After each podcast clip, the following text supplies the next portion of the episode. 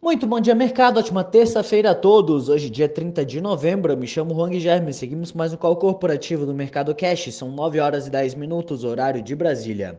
Índice S&P 500 Futuro indicando queda de 1,07% e o índice Bovespa Futuro indicando queda de 0,92%. O Ibovespa encerrou o dia de ontem em alta de 0,58, cotado aos 102.817 pontos, acompanhando o exterior, enquanto o mercado se recuperou parcialmente das perdas da última sexta-feira ainda que existam muitas dúvidas a respeito da nova cepa. Nos Estados Unidos, Joe Biden afirmou que não há necessidade de novos lockdowns para responder ao avanço da variante Omicron. A PEC dos precatórios está pautada para votação hoje às 9 horas na Comissão de Constituição e Justiça do Senado. O presidente do Senado afirmou que a PEC deve ser votada pelo plenário da Casa na quinta-feira. A data citada por ele representa um adiamento em relação à expectativa inicial do governo, que era liquidar a votação no Senado já hoje.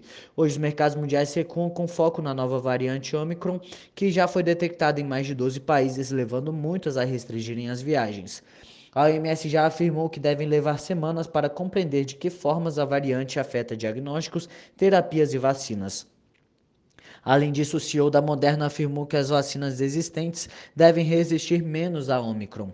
Nos Estados Unidos, meio-dia sai a confiança do consumidor relativa a novembro, com expectativa de 110,9 pontos. Na Europa, a inflação oficial da zona do euro varia 4,9% no mês de novembro, frente a um consenso de variação anual de 4,5%. De longe, o nível mais alto nos 25 anos da série histórica. O PIB da França, divulgado na terça, indicou alta de 3% na comparação trimestral e a inflação subiu uma taxa anual de 3,4%. O Eurostox opera em queda de 1,5% e no mercado asiático o PMI oficial cresceu a 50,1 pontos, acima da expectativa de 49,6. A bolsa do Japão fechou em queda de 1,6%, a de Xangai em alta de 0,03% e Hong Kong em queda de 1,58%. Entre as commodities, os contratos futuros do minério de ferro negociados na Bolsa de Dalian fecharam em alta de 2,4% e o petróleo Brent opera em queda de 2,9%. No cenário corporativo, temos notícias da Anima. A Anima fechou acordo de investimentos com a DNA Capital, que resultará em um investimento de um bilhão de reais na Inspirale, subsidiária da companhia, e é uma participação correspondente da DNA Capital na Inspirale, equivalente a 25% do seu capital social. Petrobras. A Petrobras anunciou ontem o início da fase vinculante referente à venda integral de sua participação no campo de Catuá. O campo pertence ao bloco exploratório BC60, localizado na bacia de Campos, no Espírito Santo. A estatal também assinou contratos com a SBM Offshore para afretamento e prestação de serviços do FPSO Alexandre de Guzmão no campo de Mero, no pré-sal da Bacia de Santos.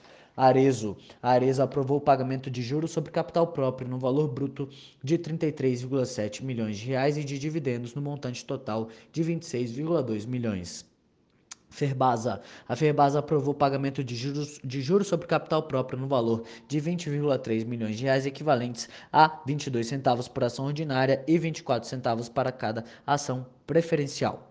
Simpar. Os acionistas da Simpar aprovaram a incorporação da totalidade das ações de emissão da CS Infra pela companhia. Essa aprovação conferirá a Simpar o controle indireto da Ciclus, empresa responsável por uma das maiores operações de gestão e valorização de resíduos da América Latina. Unidas. A Unidas aprovou a compra da Sofit Software por meio da subsidiária Agile Gestão de Frotas. Arco Educação. A Arco Educação teve prejuízo líquido de 144 milhões no terceiro trimestre, crescimento de 424% na comparação anual. CCR. A CCR aprovou ontem o pedido de cancelamento de registro de companhia aberta da controlada Rodonorte.